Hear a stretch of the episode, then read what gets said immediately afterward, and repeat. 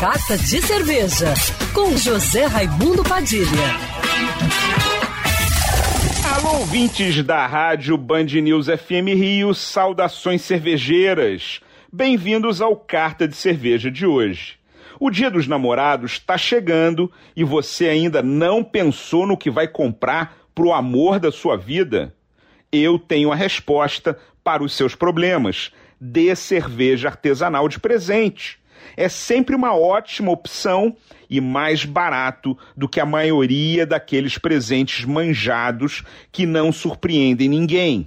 Cerveja não engorda como chocolate, não é caro como perfume e vocês ainda podem degustar a dois.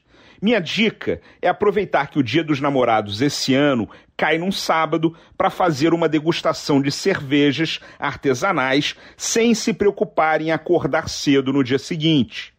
Faça uma seleção bem bacana de cervejas de estilos diferentes e surpreenda sua namorada ou seu namorado. Você pode dar o presente na véspera, na sexta-feira, e estender a degustação por todo o fim de semana.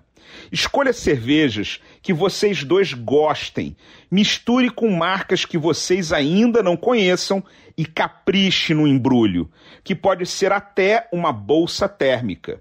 Se quiser caprichar ainda mais, sugiro você dar também um par de taças de cerveja, para deixar claro que você quer participar da experiência de degustar as cervejas juntinhos. Outra dica bacana são os kits de cerveja. Existem muitos para você escolher, com a cerveja e copos.